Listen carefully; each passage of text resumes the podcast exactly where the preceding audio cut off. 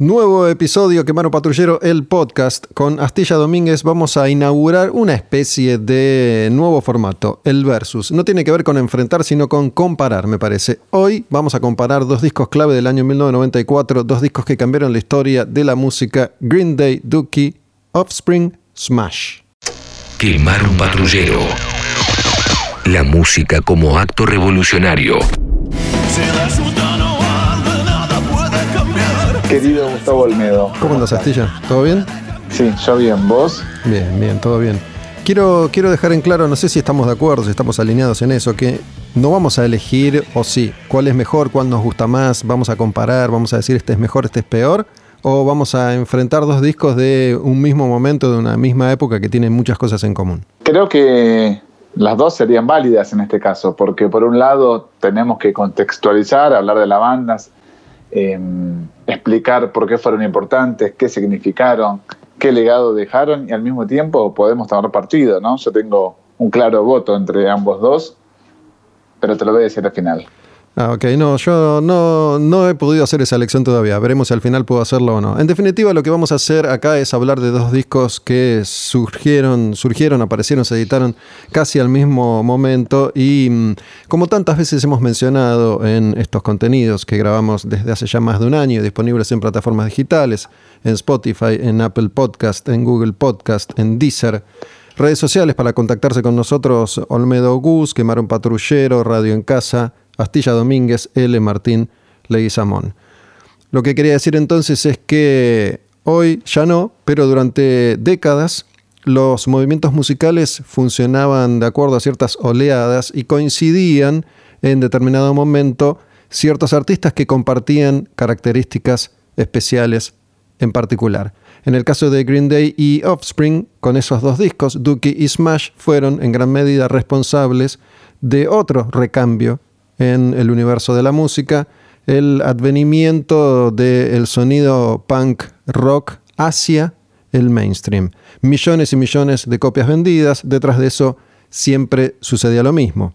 Contrataban las discográficas a montones de grupos parecidos, similares, y se inundaba de propuestas, algo que en definitiva al poco tiempo terminaba colapsando. ¿Verdad? Es así, y también eh, los movimientos musicales transcurrían demasiado rápido por aquel entonces, como que no te daban tiempo para procesar un género que ya estaban imponiendo prácticamente otro. Cuando digo te estaban imponiendo, me refiero a todos los elementos que configuran la industria discográfica, que no es solamente un sello discográfico, sino también, por ejemplo, un medio como MTV, que en aquel entonces tenía un poder de decisión clave, determinante, te inclinaba la balanza al momento de las ventas. Era un momento donde, por supuesto, el mercado estaba más propenso, si se quiere, o eh, más abierto a recibir este tipo de propuestas, sobre todo cuando no solo eh, los sellos apostaban a esto, sino que Nirvana había mostrado otro camino, ¿no? Se podría hacer visceral y tocar menos y componer más, tal vez. Estaba pensando, esa, esa es una discusión que va a terminar siendo inabarcable, pero mm, estaba pensando, año 94, además de Dookie y de Smash, salió el primer disco de Korn y ahí empezaba otro subgénero, otro movimiento nuevo a funcionar al mismo tiempo. Es el año en el que Pantera editó Far Beyond Driven. Si no me equivoco, si no recuerdo mal, es el año en el que Reznor editó Downward Spiral con Nine Inch Nails. Eran esos años en los que cada 12 meses cambiaba la música o aparecían artistas que, que renovaban todo. Puntualmente... Gus, eh, perdóname, del otro lado del, del, Atlántico también estaban los Oasis editando Definitely Maybe y explotaban todo el mundo el Britpop. Bueno, ahí tenés también, ¿no? Convivían al mismo tiempo distintos movimientos que estaban cambiando el universo de la música al mismo tiempo. Puntualmente en este caso, hablando de, Green Day y de Offspring, eh, de alguna manera compartían cierto sonido. Me parece que en el caso de Green Day la balanza se inclinaba un poco más hacia el pop y en el caso de Offspring eh, hacia un costado un poquitito más, más heavy, más, más pesado. Compartían el, sentido del humor y la forma de, presentarse ¿no? ante, el público.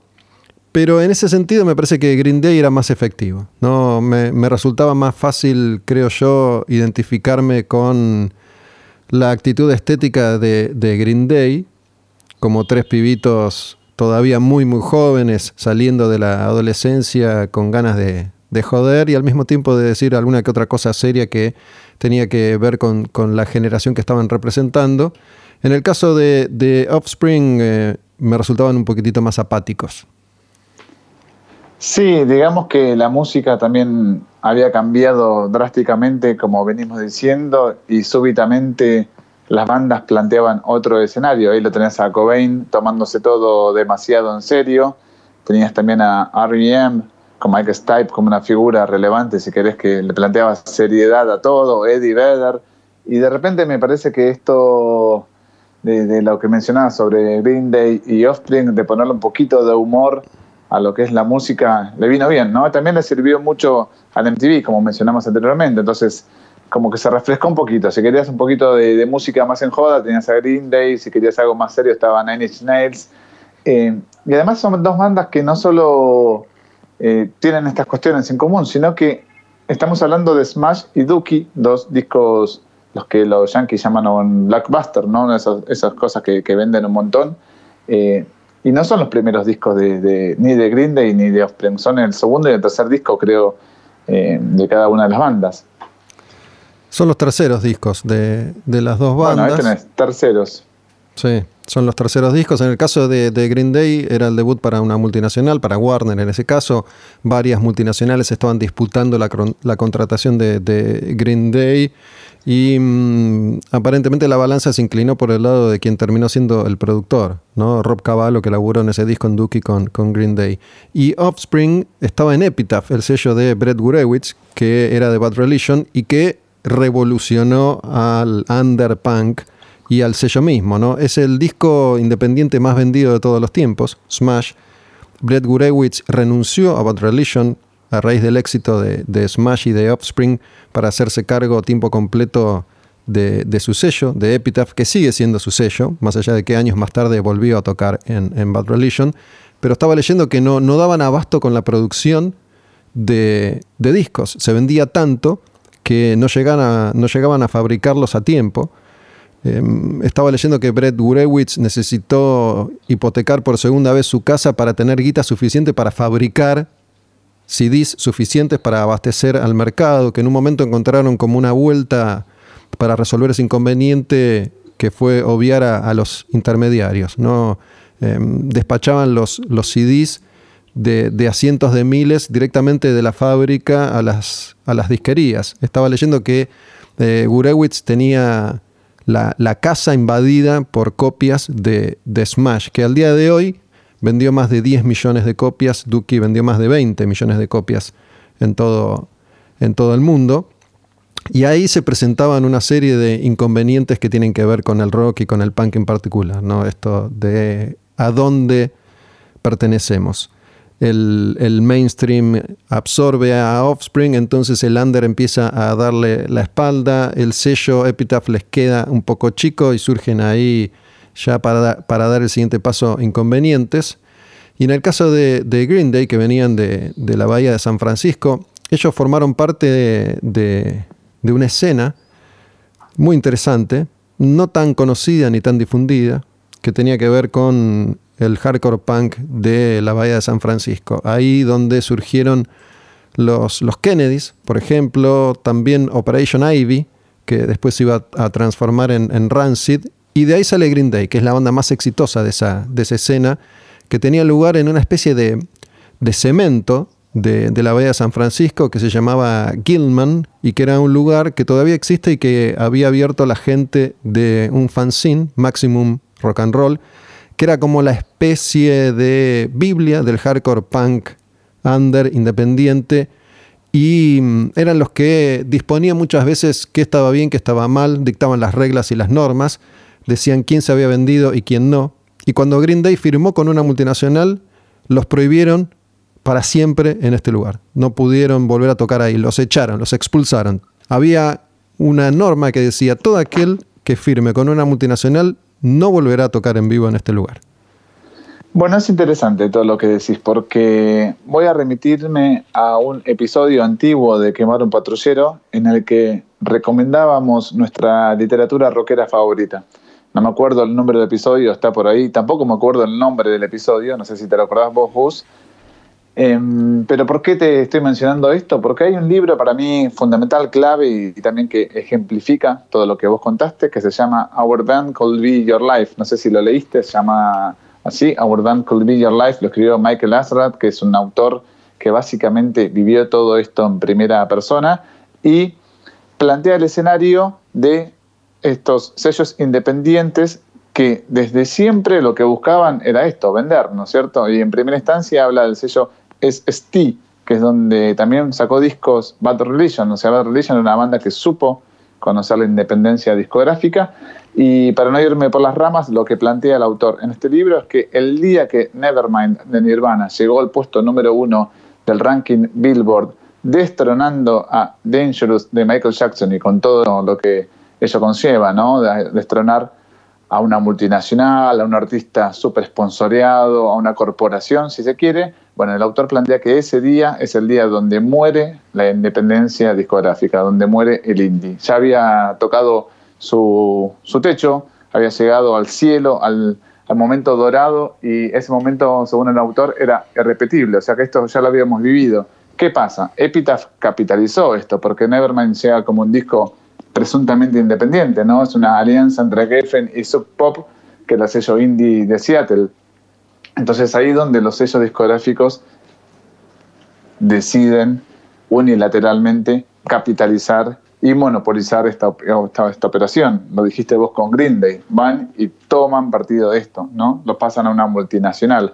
Offspring, sin embargo, se quedó en la independencia que, bueno, generó estos trastornos en la vida de, del, del dueño del sello.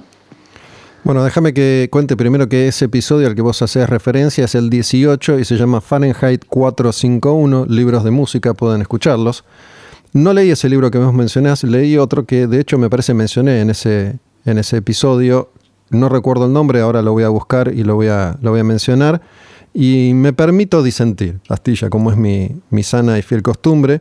entiendo, entiendo que muchas veces para decir algo, para escribir un artículo, para publicar un libro, para armar una teoría, uno, como tantas veces hemos explicado, se agarra de lo que tiene a mano. Esta teoría de este autor que vos mencionás carece de todo fundamento, porque no es ni la primera ni la última vez que el indie bla bla. ¿No? Pero entiendo que está bien para contar un momento, para contar una historia, para decir... Pero perdón, ¿cómo es la primera? Es la primera. No, eh, Nirvana estaba con una multinacional que era, que era Geffen. Eh, la... Está bien, pero ellos venían del indie, o sea, no era una banda que habían salido a buscar y comprar, diciéndole, bueno, armemos este producto. Sí, está bien, sí, Metallica también venía del indie y 250 mil millones de grupos más venían pero del no indie. llegó al número uno Metallica. ¿Cómo que no, no? tan rápido. Me vas, me vas, a, hacer, me vas a hacer buscar ejemplos. Eh, los hay. Eh, lo que quiero decir es que está bien, digo, es un, es un hecho, sí, sucedió. Nirvana en su momento logró este, este objetivo y, y como, como caballito de batalla decir que destronó a, a, Michael Jackson está, está buenísimo, está perfecto. Y describe... Bueno, vale, vale, entonces te, te tomo, te tomo, no es la primera vez, ok. Saltemos esa zanja, a ver a dónde vamos. No, no, lo que quiero decir es que no tienen, no tienen fundamento esos, esos argumentos, porque a lo largo de la historia eh, hay millones y millones de todo tipo de ejemplos para sustentar cualquier tipo de teoría conspirativa, si querés. Eh, enfrentar al indie, dar por muerto al indie, dar por muerto al rock, al punk, a la radio, ¿no? Últimamente, y aprovecho para decir esto, me hacen bastantes notas de, de distintos lugares y me aburren ya preguntándome siempre lo mismo, si la radio está muerta, si la gente no escucha más radio. La radio está ahí.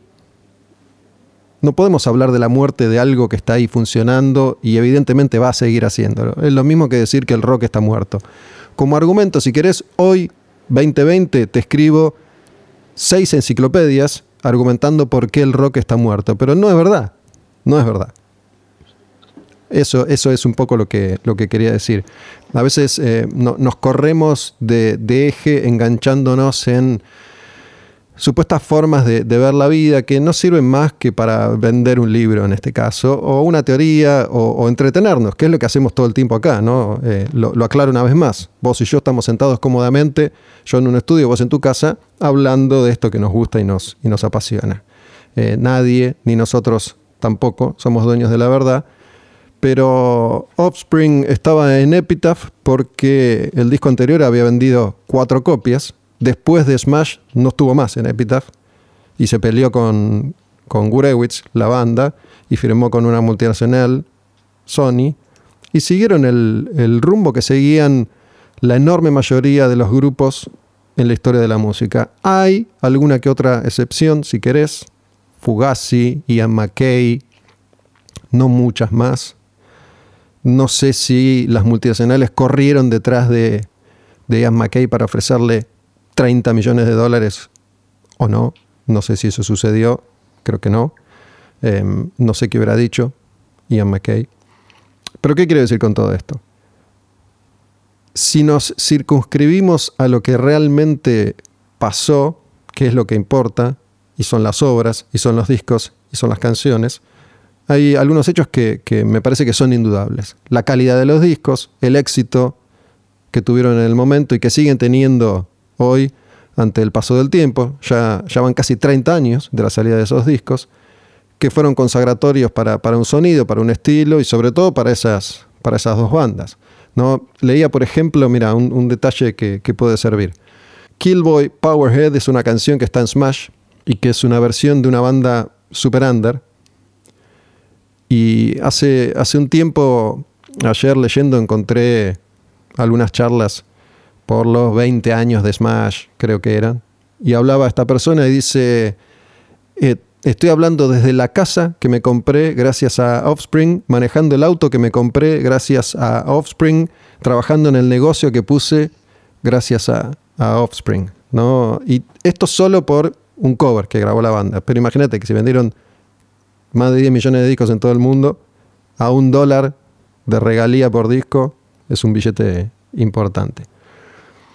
Sí, pero vos mismo dijiste que después de ese disco se fueron a una multinacional y para mí después de ese disco nada volvió a ser igual en el universo Offspring. Y sin embargo, en el universo Green Day las cosas siguieron mejorando. Fueron noticias tras noticias que te hablaban de un crecimiento paulatino que eso se, se traduce al día de hoy, ¿no? Que Green Day capitalizó, monopolizó ese momento y se lo hizo propio y construyó, cimentó las de esta especie de leyenda o de icono de, los noventas que son hoy en día. Me parece que en el camino Offspring perdió un poquito de todo eso. Y cuando yo te, decía, te hablaba esto de la independencia y bien citaste a Fugaz y todas esas bandas, bueno, fueron bandas que, que en cierto sentido pavimentaron el camino para que esto sucediera. ¿sí? Estamos hablando de Black Flag, eh, con Henry Rollins como figura relevante, incluso hasta en los medios, este, Asker Du, Replacements, Sonic Youth, pero son todas bandas que en el camino se quedaron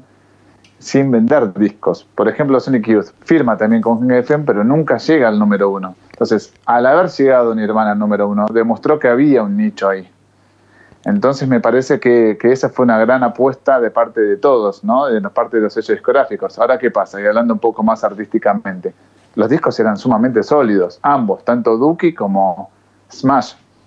Por ejemplo, Sonic Youth jamás en la vida podría haber llegado al número uno. simplemente porque, porque su música es inaccesible. Después hay, hay cosas que por ahí eh, el paso del tiempo hacen que perdamos referencia. Me acuerdo, mira, una de las visitas de, Offspring, esto te estoy hablando en los 90 todavía, no me acuerdo si fue para, para un show que hicieron en, en un lugar que quedaba debajo de una autopista.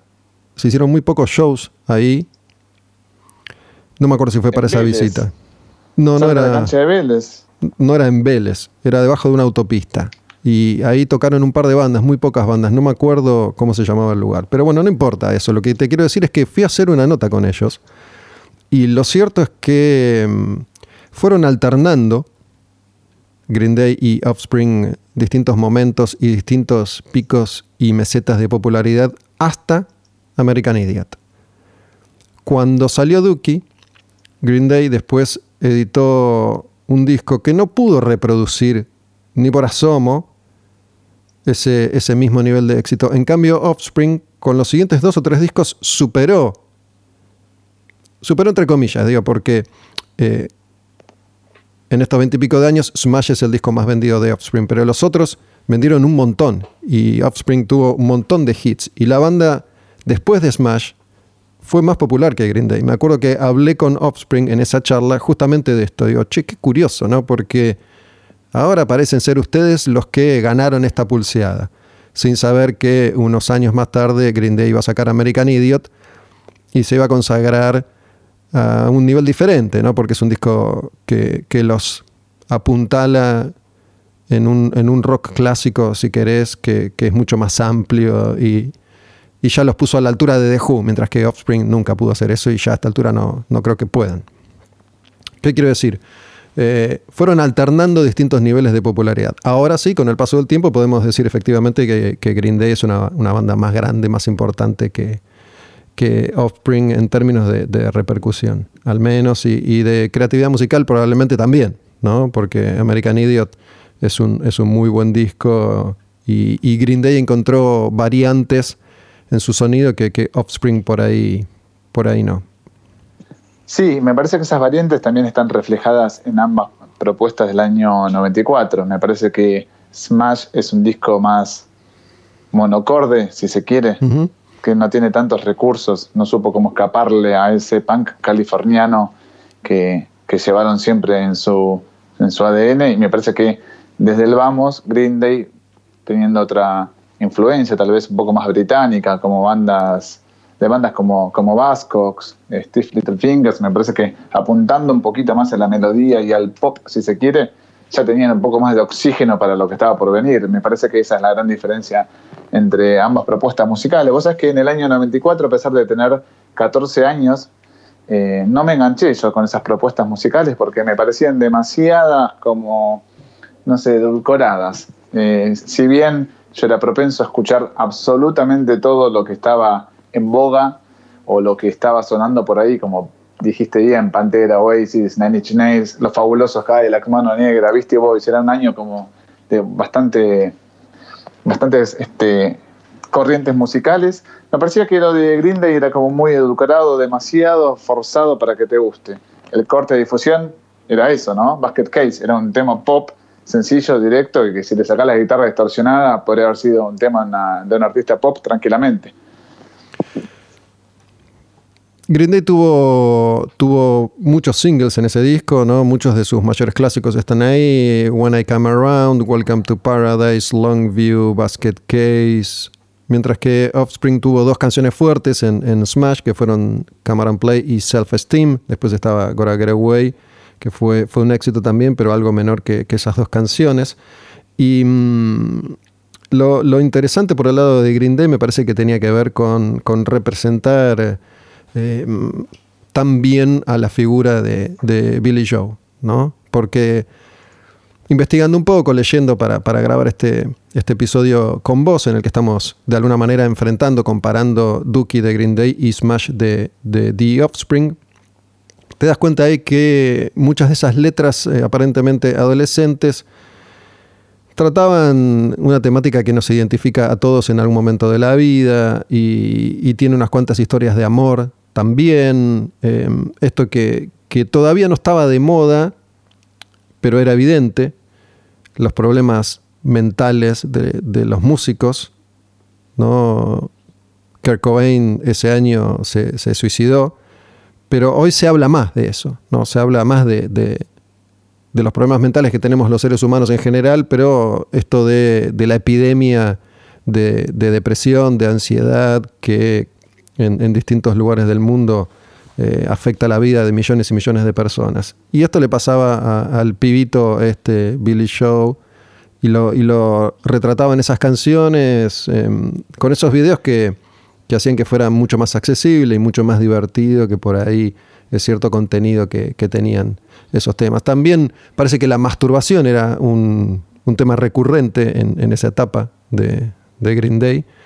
Em, lo de Offspring también, digo, representaba un poco lo que, lo que vivían esos músicos y esas, y esas personas. ¿no? Estaba leyendo también que, que Noodles, por ejemplo, estaba laburando, barriendo no sé qué cosa en un colegio, ponele, mientras eh, Smash estaba explotando, al poco tiempo renunció, pero que, esa, ese contraste le llamó la atención, ¿no? Eh, esto de ser una estrella y al mismo tiempo estar barriendo el patio de un colegio, por ejemplo.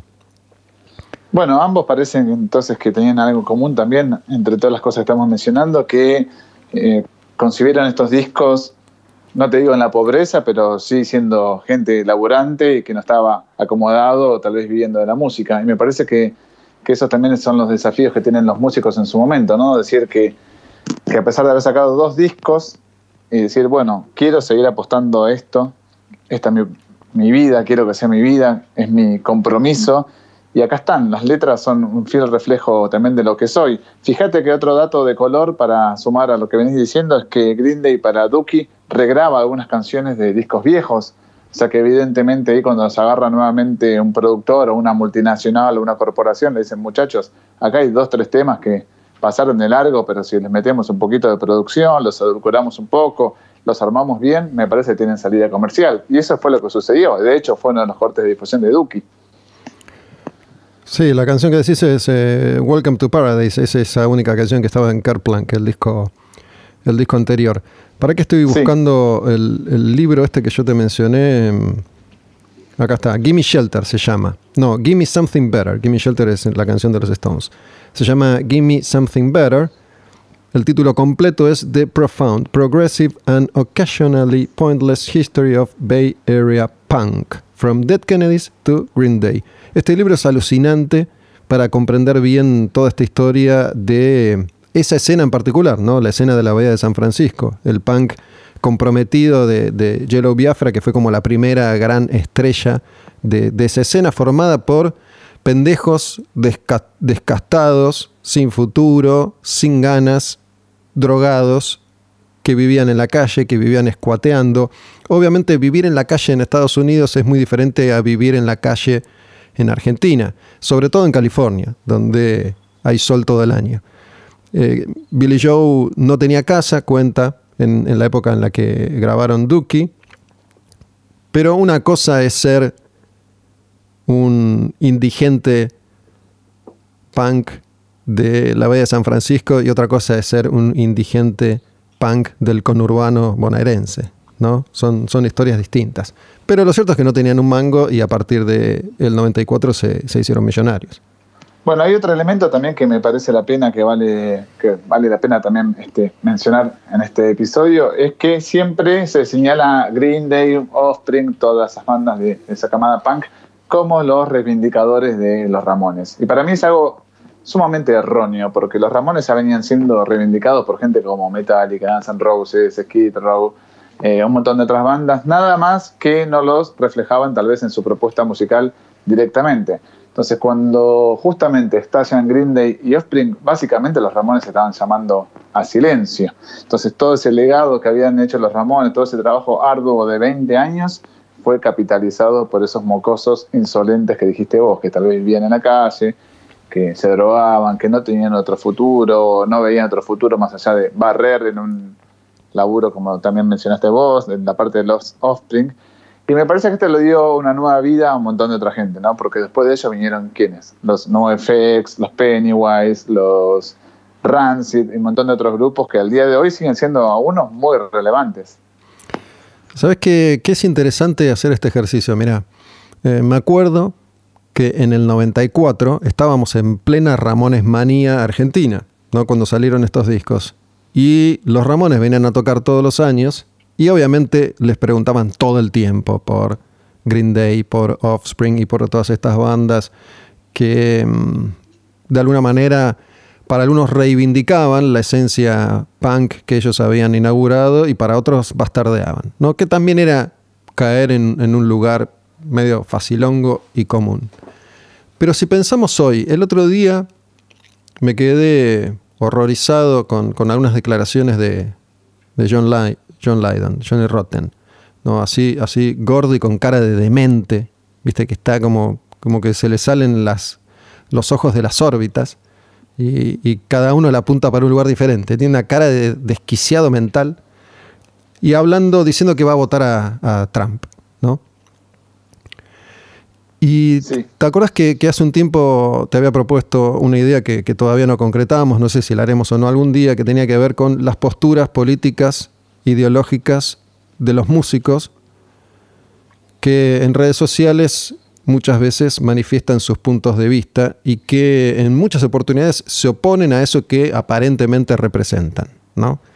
Eh, resulta que Johnny Ramón era un sorete, que Johnny Rotten ideológicamente, ¿no? Digo, es un sorete, un sorete lo estoy diciendo, eh, está en la vereda de enfrente de todo aquello que representaba cuando era joven. Incluso... Republicanos. Incluso ni siquiera son republicanos, digo, no es que, históricamente han sido eh, republicanos. Por ahí Johnny, eh, Johnny Ramón sí, pero no, no Johnny Rotten, no porque justamente comparaban estas declaraciones de ahora, de la elección que se, que se viene ahora en Estados Unidos, con declaraciones de, de él mismo en la elección anterior, y ahí hablaba pestes de Donald Trump.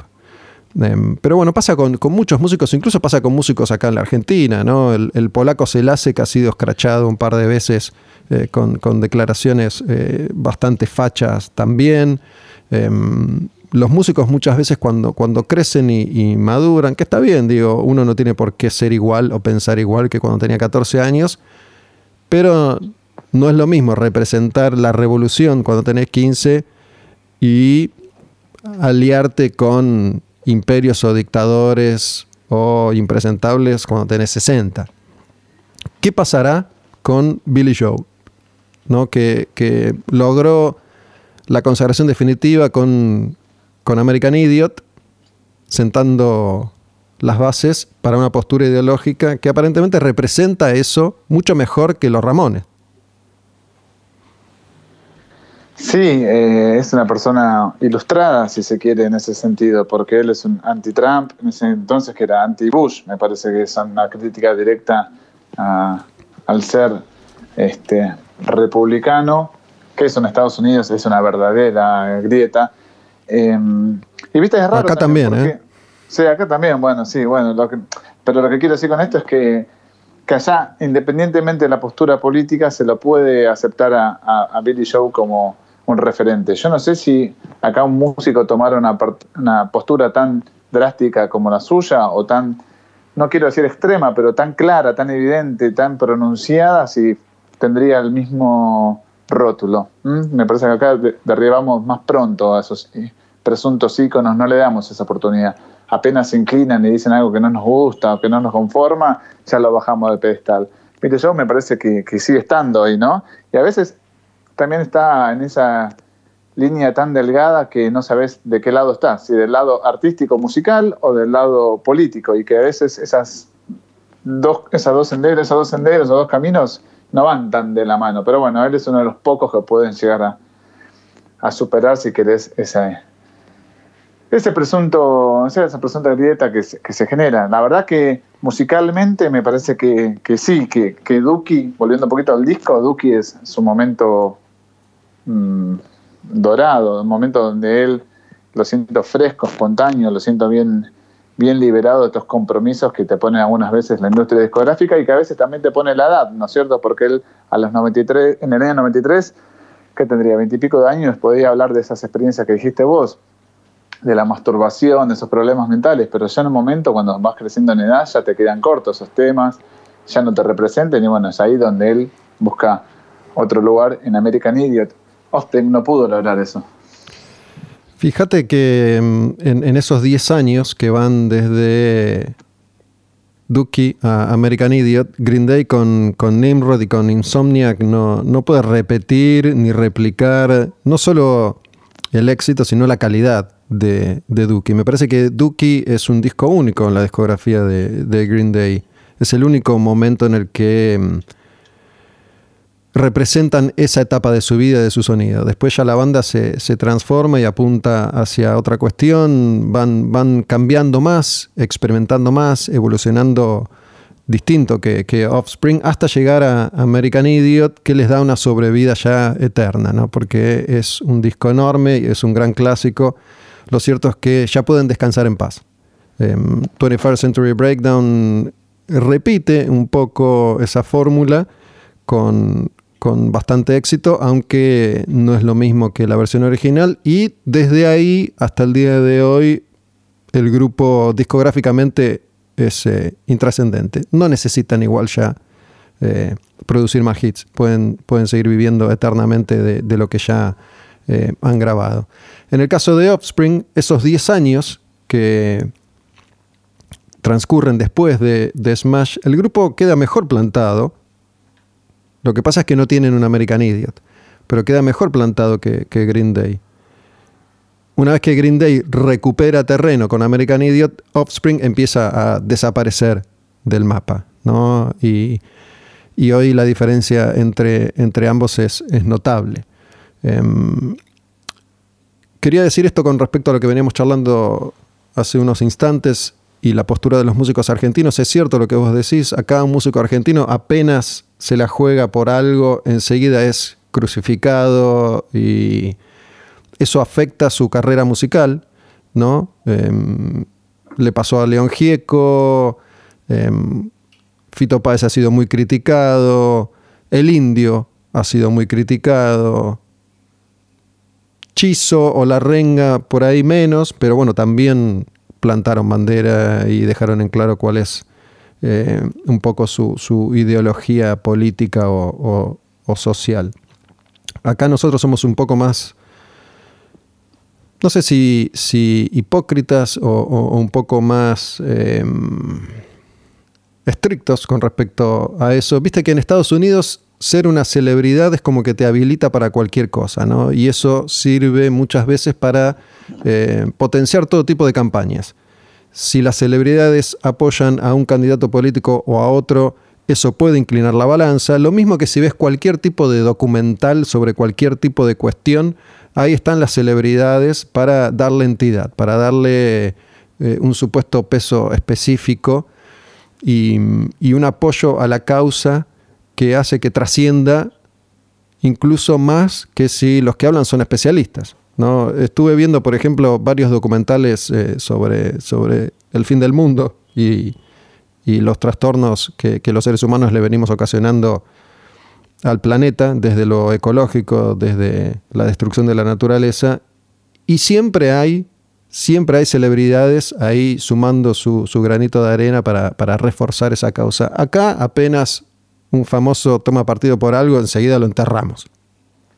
Sí, imagino yo que es por la tradición que tienen del show business, de, de tener a la celebridad siempre a mano, siempre dando vueltas, y esto significa que tiene o tuvieron siempre un micrófono al alcance de sus manos. ¿Sabes que también pensaba mientras vos decías todo esto que cuánto habrá habido de responsabilidad de los millones que pusieron detrás de Green Day y Offspring para que esto explotara a lo largo y ancho del mundo? Yo me acuerdo, me acuerdo 14, 15 años, 94, 95, estos temas de estos discos sonaban en los boliches a los que yo iba a bailar. Eran temas aptos, si se quiere, audible o en tema audio de composición para que se pase en una discoteca. La pregunta cuál es, ¿cuánto, cuánto dinero invirtieron para que el éxito fuera mayor? ¿Eso? Y yo creo que detrás de Green Day en ese año salieron muy buenos discos a la altura de, de Dookie y ninguno tuvo esa, esa repercusión o, en años previos o posteriores. Digo, ¿Te acordás alguno? Earth vs. The Wild Hearts increíble, lo supera por todos lados, compositivamente, creatividad, originalidad, letras, y se anticipa a este, a este movimiento punk. Ese es uno que se lo tengo ahí a mano. Holy Bible de Manic Street Preacher salió ese mismo año, no pasó nada. O sea, hay mínimo hay 10 discos que te puedo mencionar. Eh, ni que hablar de otras. Estoy hablando de bandas relativamente nuevas, porque si te hablo de leyendas Michael Monroe estaba sacando el mejor disco de su vida en el año 94 y tenía 30 años en ese entonces. Michael Monroe era muy joven y nadie le dio bola. O sea, Reprise ahí detrás puso muchos millones también para que esto funcionara. Digo, era un poquito así como, como agresivo, ¿no? Si se quiere todo. No, no sé si alguna vez vos llegaste a tener en tus manos esos compilados que hacía Epitaph de, temas de skate, decían el compilado skater de Epitaph, y a vender discos, a vender, a vender. Era toda una campaña también de marketing bastante fuerte. Pasa que vos sos un tipo que se pone la camiseta de sus artistas favoritos y no, y no mira atrás. Em, es verdad. Es verdad que hay discos buenos y que hay artistas más o menos completos. Lo que pasa es que vos eh, sos muy terminante, ¿no? Em, digo, no solo teniendo canciones buenas, el éxito está garantizado. No solo teniendo dinero para bancar promoción de un disco, el éxito está determinado. No solo siendo carismático, el éxito está determinado. Se tienen que dar muchas veces todas estas cuestiones a la vez. Y con Green Day sucedió.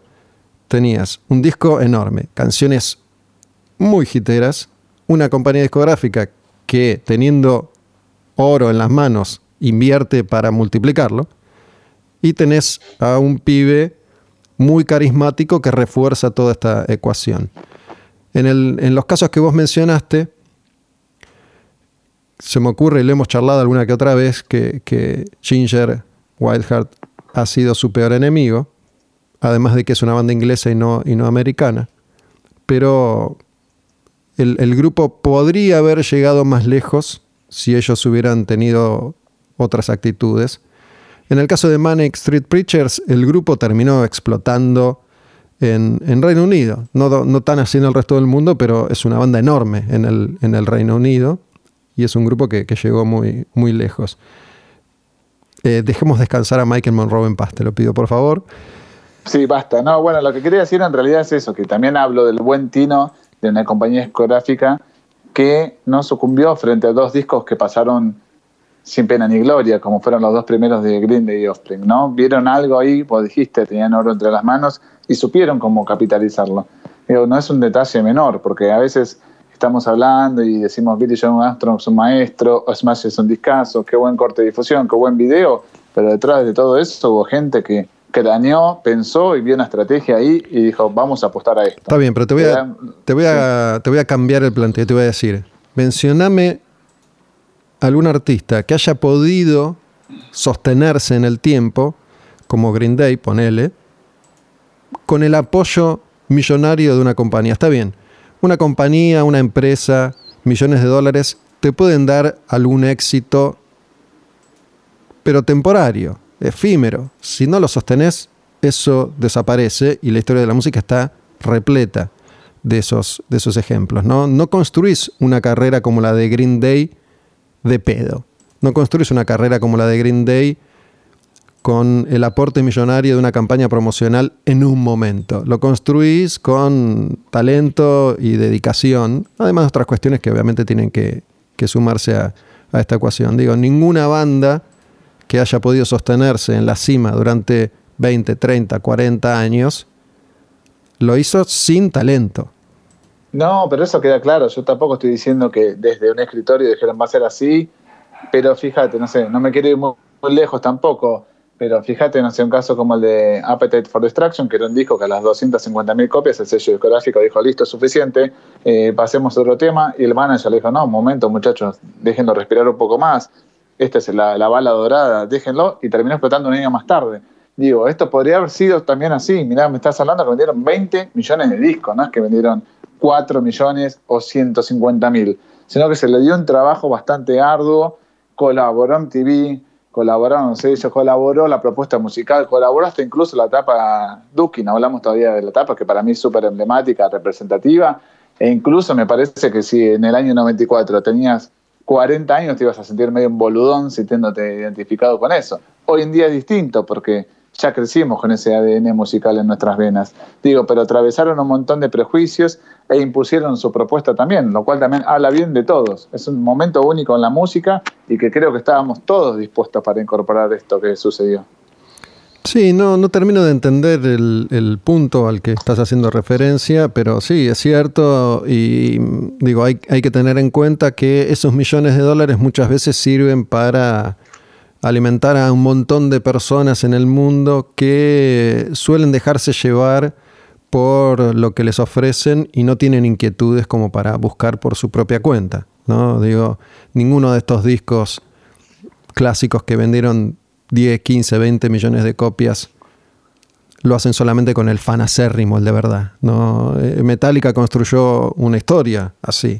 Metallica todavía es un grupo que convoca miles y miles y miles de personas llenando estadios en todo el mundo y la mitad de esas personas no conocen ni, ni, ni la mitad de la discografía de Metallica. Van, eh, hay gente que todavía va a escuchar Nothing Else Matters y, Enter Sandman. Em, Digo, es, un mérito también de, los grupos. ¿no? Metallica siempre es un ejemplo para, para, todo lo que está bien hecho, digo, desde todo punto de vista. Por alguna razón Metallica llegó tan lejos. No solo por el talento, sino porque todo siempre estuvo contemplado de la mejor manera posible. En el caso de, Appetite, digo, difícilmente puedas encontrar una persona que, que pueda sostener con, algún tipo de argumento válido que es un disco de mierda.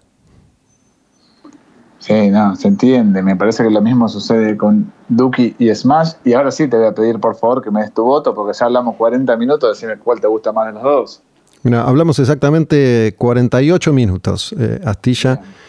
¿Estás en em, condiciones de, sí, sí, brindar tu voto? Bueno, a ver. Me ha, me ha pasado algo. Estos días escuché cuatro veces cada disco, ¿no? desde que dijimos hagamos este, este podcast de Quemar un Patrullero, y escuchaba a Duki y decía, no, me gusta más Duki. Escuchaba Smash y decía, para, me parece que me gusta más Smash. Si tengo que elegir uno, elijo Duki, ¿no? por todo esto que venimos eh, mencionando. Em, es un disco más versátil, es una banda que llegó más lejos, es una banda que a fin de cuentas eh, ocupa un capítulo un poquitito más importante que, que Offspring. A mí me gusta de Smash que es un poco más heavy, ¿no? Es un poco más pesadito el disco y, me entusiasma por, por ese lado. Pero si tengo que elegir uno, elijo Dookie de, de Green Day. Bueno, yo también elijo Dookie, me parece que es un disco fresco, que tiene varios matices, me parece que no apuesta a una sola estructura musical, eso le pasa un poquito a Smash, me suena como poco dinámico por momentos, es monocorde en el tono vocal, me parece que, es reiterativo, los temas ya sé por dónde van a venir, hay un choreo descarado, Smells Like Teen Spirit, que no lo dijimos, pero bueno, me parece que justo el tema más conocido de Offspring es un abismal choreo, y en ese sentido Green Day es como más eh, creativo y más este, hábil para ocultar sus influencias, que están a la, luz, ¿no? Pero bueno, hay que investigar mucho más, hay que ir a buscar a, a lo que yo te decía, el punk inglés que también me identifica mucho en el ADN. Pero sí, me parece que es un momento irrepetible para la carrera de Green Day que incluso no lo pudieron superar con American Idiot. No voy a entrar en tus tontas trampas sobre choreos, pero quiero, quiero cerrar con una máxima, estas máximas que, que cada tanto me caracterizan, que mm, suelen ser insostenibles. Pero hay una razón por la que Offspring no es una banda tan interesante como Green Day. ¿Crees que te diga cuál es? Estoy pensando en algo, pero prefiero que me lo digas vos. En Green Day está Billy Joe Armstrong y en Offspring está Dexter Holland. ¿Qué tiene Offspring? A Noodles, que es el que tiene cara de, loco o de, payaso o de tipo divertido porque no ve nada y sus anteojos tienen 7000 de aumento. Pero Dexter no deja de ser un colorado medio desabrido frente al carisma avasallador, avasallador, mejor dicho, de Billy Joe. Dicho esto, no me quiero obligar, olvidar de una cosa. Green Day, ¿fuiste a verlos a, la costanera cuando tocaron hace ya mucho tiempo atrás? No, no fui a ese show, no, no, no. Green Day en vivo aburrió a las piedras. No es banda para estadios, me suena. Tres horas y media duró ese concierto, de las cuales dos horas y 45 minutos fueron gritos de Billy, Billy Joe arengando a la gente sirviéndole de ejemplo a Dave Grohl. Dave Grohl lo vio y dijo, para, voy a copiar todos estos trucos, voy a gritar mucho, voy a arengar, voy a hacer un tribunero, voy a hacer subir a la gente que participe, voy a contar chistes. Basta. Ojo que ninguna de estas dos bandas son eh, bandas de mi primera predilección musical, te digo. ¿eh? O sea, no es que me levanto un día y te digo, qué ganas de escuchar los Spring que tengo. No me sucede esto, creo que desde hace 25 años. Lo escuché este disco nuevamente para, para hoy. Sí le tengo un poquito más de simpatía si querés a Green pero me parece que, que toda esa propuesta musical para mí fue, si se quiere, reformulada con mejor criterio por Rancid. Pero eso es episodio de otro, de otro podcast. No voy a caer en tu trampa. Eh, es verdad. Creo que son postales que representan un momento muy, muy particular. Y yo cada tanto vuelvo a Dookie y vuelvo a Smash.